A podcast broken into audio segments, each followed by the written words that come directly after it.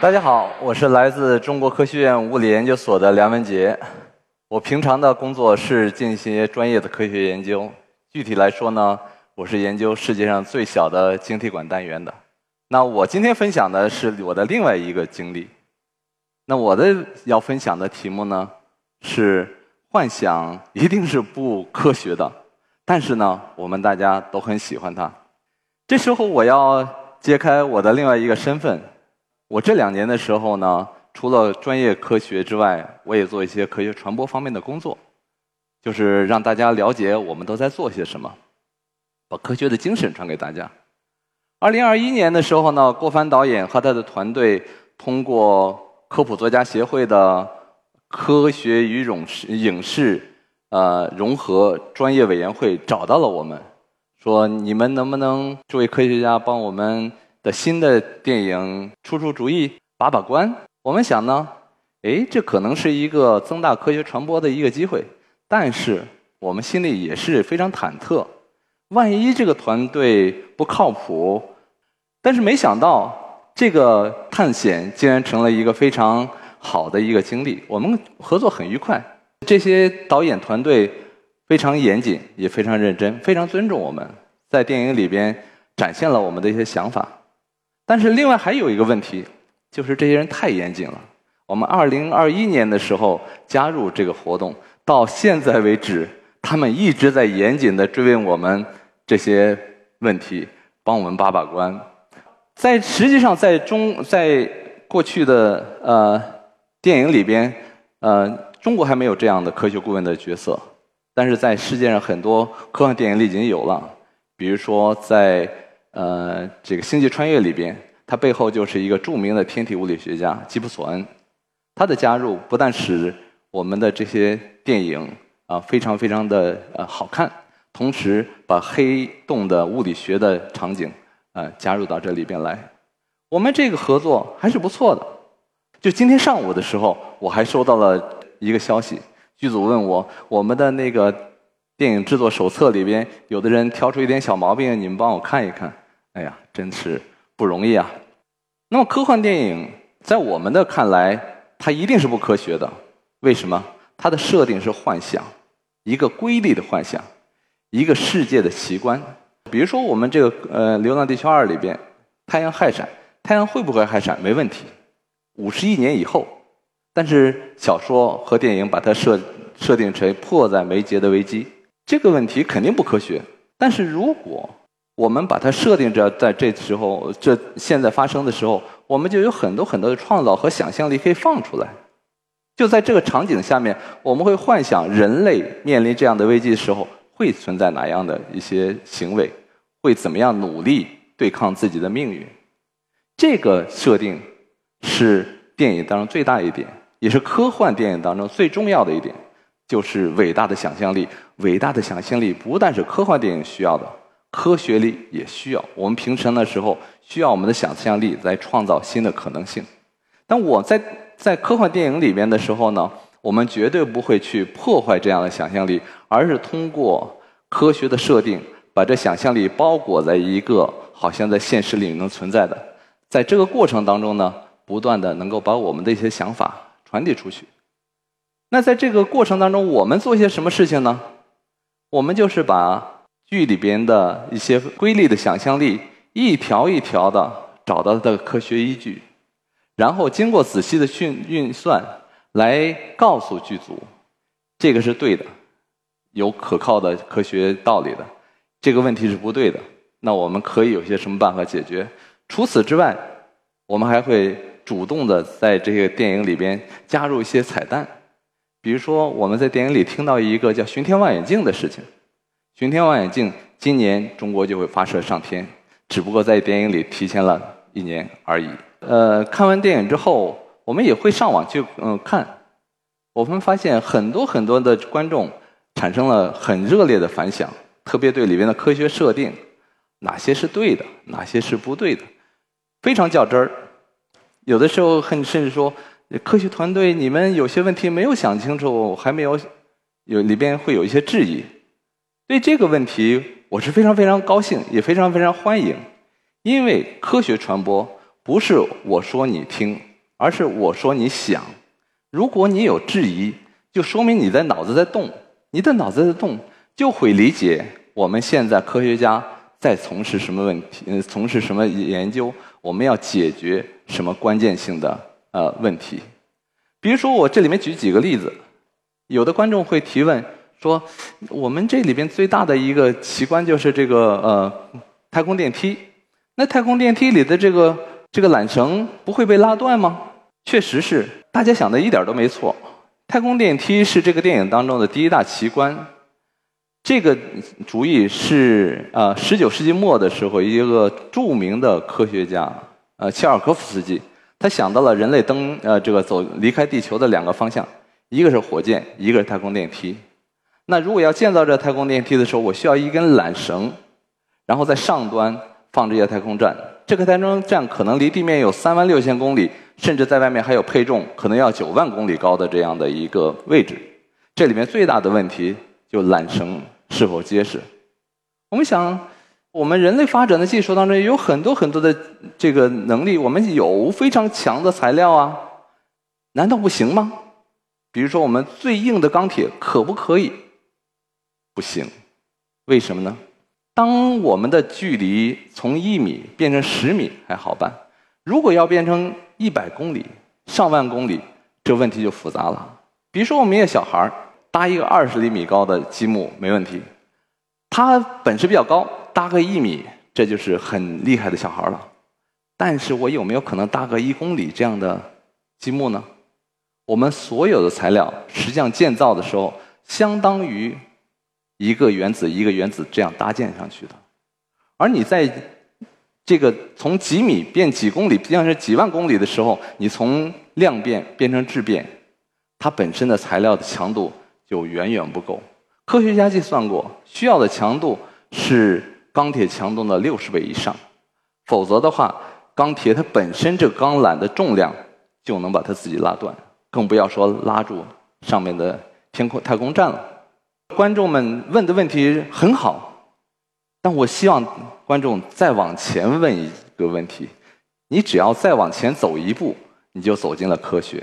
我们在平常的时候有没有比钢铁更硬的东西？比如说，有什么东西能从钢铁上留下痕迹？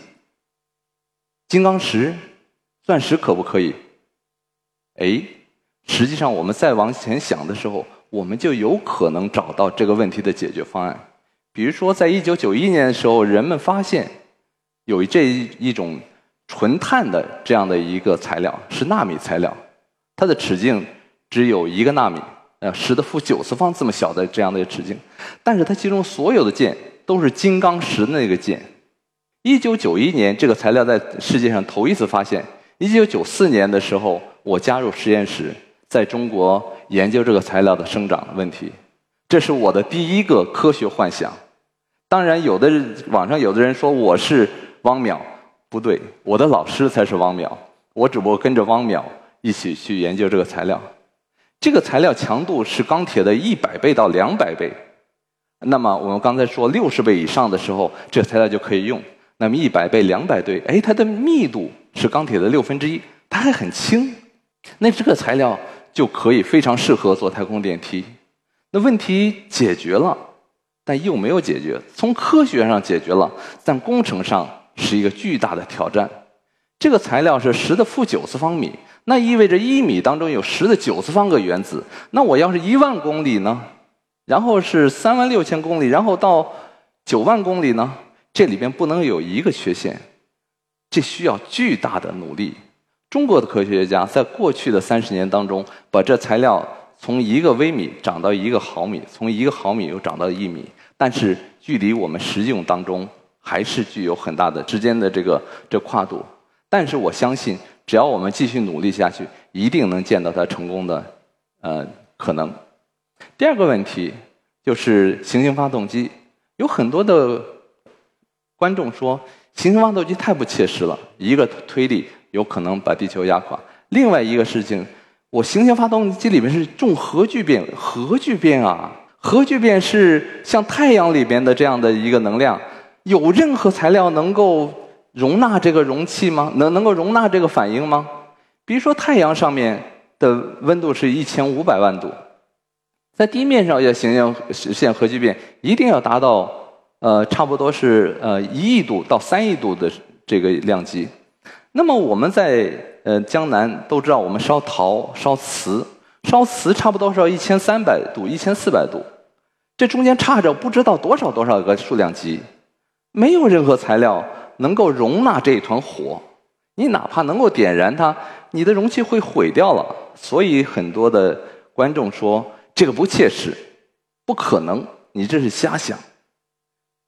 我们再往前想一步，我们在地面上有没有哪个科学家正在从事核聚变的研究？他们怎么解决这问题？难道这个问题只有在科幻电影里才会出现，在现实当中没有吗？不是，实际上。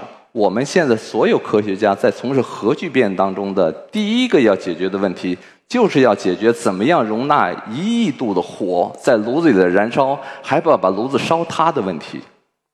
在现实当中，在科学家的眼子里面，我们有一条道，我们需要把这团火束缚在一个空中，悬浮在那里，它不跟我们的这个容器产生接触，这就没问题了。你们现在可能会看到很多很多科技报道，中国最近突破了这团火能够有四百多秒不会熄灭，怎么做到的？我们都知道电流在磁铁里会产生转圈儿，我弄一个磁铁，然后使这个发热的这个这些这些燃料带上电，在里边不断的转，不断的转，就像我这片子里边右边这个图当中就看到一个中空的环境，周围都是磁铁，把它悬浮在那个地方。这时候我们就有可能实现。我们如果要是说在这个磁约束下能够实现的时候，那我们将来行星发动机也可以实现。当然，除此之外，我们还有另外一种约束方式，就激光的约束，用几束激光把这些离子限制在空中。人类在核聚变、核能的利用上面不断的发展，不断的前进。解决的实际上就是大家关心的问题。我只不过想邀请大家再进一步的多想一下。这个地方就是我们在中国现在呃正在努力的发着蓝光的是我们西南核研院的环流二号啊常规磁体的磁约束的呃核聚变呃这个装置。那么右边这个是超导磁体，是我们在合肥啊托克马克装置可以看到一个中空的非常漂亮的这个这环境。所以大家的想法并没有错，只不过需要再往前一步。还有一个意有一个例子，我要跟大家分享的是，我们不但要合理化这里边的呃这些这这些场景，并且我们要纠正里边的谬误。这里面有一个最大好玩的一个事事情，就是如何科学的炸掉月球。然后这个事情是我们和这个电影里边最后的第二呃场景当中最重要的一个场景，但是最初的剧组的想法是用这个弹幕去攻击，就是高能的炮弹在空间站上不断的轰击月球，把它炸碎。我们后来的时候跟剧组不断的交流，说如果我们要是用这种方式的话，我们每一个弹头需要达到光光速，并且要上千万个这样的弹头。这实在是不现实的一个呃假设。那剧组后来根据我们的想法改了这个剧情，剧组为此痛哭流涕。他们说我们包括美编、包括编剧，说我们的工作呃为了科学合理化上，我们进行了大量的更改，差不多三分之一的剧情都因为我们的建议改掉了，但是结果是完美的。这里面我们要考虑一个问题，就是一个行星。我们要把它炸掉，我们需要什么样的能量？在过去的电影里边，大家经常能看到，比如说，呃，《星球大战》啊，一束红色的激光过去，一个行星就炸了，这是太不切实际的了。这边很多电影没有交代这个问题。我们想想，一个行星之所以能够聚集在一起，它主最主要的关键呃力量是什么？万有引力。我们如果要是想考虑把这个行星粉碎，最重要的是考虑这个行组成行星的各种物质，它如如何逃离彼此的万有引力。基于这个想法，我们估算了一下，月球可能需要十的十九次方也就是呃一千一千亿亿个焦耳的能量。我们又嗯估算了一下，地球上人类所有的核弹，我们假设，当然我们并不知道啊，世界各个大国具体的核弹数目，我们假设一个最大数，这中间差着十九个数九个数量级，就在地球上所有的核能如果同时引爆的时候，可以提供十的十次方的焦耳的能量，而要炸碎月球需要十的十九次方。我们打一个比喻。就像如果我们在月球上释放所有的核弹，就像一阵风吹过山岗一样，完全不可能。那我们怎么做呢？就需要释放我们的想象力来实现这个办法。那时候我们想，人能掌握的能量只有十的十次方，那么月所有的行星需要能量是十的十九次方。我们首先认识到。要实现行星级的事件，一定要有行星级的能量。有没有什么办法能够做到？那我们就只有一个办法，让行星自己把自己毁掉。如果重核聚变是可能的话，我们有没有可能把地球上所有的核弹当成一个火柴，引燃月球内部的重核聚变反应，然后月球自己燃烧爆炸掉？当我们提出了想法的时候，剧组们非常高兴。但我们同时坏坏的跟他们说：“你们第一集里边炸了木星，第二集里面你们又要点燃月球，你们就是电影史上的纵火犯。”我们最后的时候还是要把所有的能量聚集在一起，才能把月球点燃。当然，这也是一个非疯狂的想法了。怎么样才能把所有的人类的核弹能量聚集在一起呢？我们想了一个我们平常日常生活当中经常会用到的一个概念，但是大家可能都不注意，就是相位控制啊阵列的技术。这个技术平时在五 G 里边，在大家的 WiFi 里边都用的很多，但是大家对这个名词很陌生。我们把这个想法告诉导演郭帆的第一个反应说：“这是什么？”然后。问了一圈之后，他终于明白了。哦，我们春节包饺子，相当于把这些核弹跟在盖垫上像饺子一样排成一圈一圈，这叫相控阵。我们真的是很无语。我希望大家能够理解这个概念。这个概念背后有个相位，这个相位相当于月球的相位。月球有新月，有满月，对吧？每个的它的步骤都是一个相位。那它处于某一个位置上，我们可以说处于一个月相。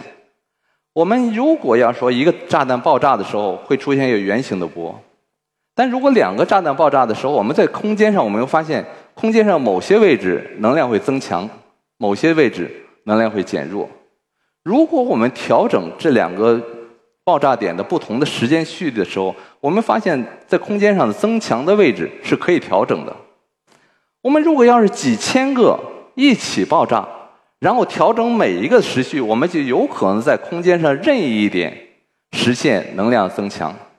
比如说，这是我给剧组画的一个一幅图，在月球表面放着这些核弹，这核弹从外圈到里圈不断的引爆的时候，它的能量网聚焦在月球下面三百公里之下。我们考虑到所有的这个能量损失，用它的四分之一和或者十分之一的能量。在月球下面一点三十米左右的范围之内，有可能实现上亿度的高温。我们哇，解决了，剩下的问题你们剧组去考虑吧。这实际上实际上是我们的一个疯狂的这个想象。当然，这是我们日常当中经常会用到的。这相位相干和相位控阵，通过这个调调节它的相位，能够使能量和信息朝着固定的方向传输。同样的时候，你们有的人也可能用过所谓的这个降噪耳机，它实际上把这个概念反过来用。我不需要能量增强，我需要能量减弱。这时候这个相干就是我们降噪耳机的原因。所以相控阵、相相位控制阵列的这个方式，是我们日常当中经常用到的。那最后的一个事情，我要跟大家分享的就是量子计算机。量子计算机在这个电影里边是一个很重要的一个点。有了量子计算机，五五零 W，五五零 W 翻过来叫 MOS，有了这个五五零 W，然后就加上大数据，最后就产生了人工智能。但是五五零 W 量量子计算机的运算能力是这里面最重要的一个问题。而在我们现在的世世界当中，存在的一个对中国来说也存在一个重大问题，就是我们怎么解决这个计算速度越来越快的这事情。现在的晶圆是越来越大，每个晶圆的尺寸是越来越小，这反倒是我们现在技术的一个难点。这个难点不光是在技术上，在物理上也是这个难点。随着尺寸不断不断的减小。我们会进入到一个几纳米到是一个纳米这量级上，在这个量级上，这些所有的信息就有可能通过一个室垒直接过去，这叫随穿，就像崂山道士一样，这叫量子效应。那我们平常的时候在晶体管里边，我可以关断电流，在这个地方上面，因为它可以随穿过去，就没法关断。这时候怎么办？我们一定会碰到这样一个门槛。在我在中国科学院的研究当中，我的研究方向就是要解决这个问题。在如果要说我们不能关断的话，我有没有可能利用它的量子效应来自己管理自己，来调制这些信息的的相位和它的信息的读出、读取和存储？比如说，我现在研究的就是在一个分子尺度上的这个电流传输。当然，一个分子就是小于一个纳米的，在这里边的时候，量量子效应非常非常的显著。我们在这里面看到这些信号的传输是非常挑剔的，只有你的信息跟它产生共振的时候，它才能过去，否则的话它是关断的。实际上，这里面对信息是有个调整，是有一个过滤，这是一个新的概念。除此之外，我们还会发现这时候的。信息传这个传输是由一串电子，而不是由一个一个电子这传输决定的。这时候，这些电子手拉手的传输就产生了一些特异的性能，比如说增强和减弱的这种震荡效应。这些都是我们正在研究和未来可能对我们人生活产生重大影响的一个方面。我们听到我们的演员宁理，就是马照的扮演者。在电影后面的时候，曾经讲过一件事情。这个电影之所以大家能够喜欢，是因为我们在日常生活当中看到了这很多很多的科学的发现，我们也能登月了，我们也确实在研究量子计算机。这个时代正在发生急剧的变化，而我们的所有在座的听众和观众也正在经历这样的变化。中国正在一个科技大发展的时代当中。我们才会认可这样的电影。我们现在有了量子计算机，我们也有了自己的登月，同时我们也面临一些技术上的挑战。这些挑战包括人工智能的挑战，它有可能是机遇，也有可能是对我们的未来的生存方式的一种一种可能的一种威胁。我们现在处于一个伟大的时代，在这个伟大时代里边的时候，我们应该去勇敢的去迎接挑战，去拥抱自己的机会。以人类的勇气和人类伟大的想象力，把最终幻想和伟大的科学实践结合在一起，创造我们人类更美好的未来。谢谢大家。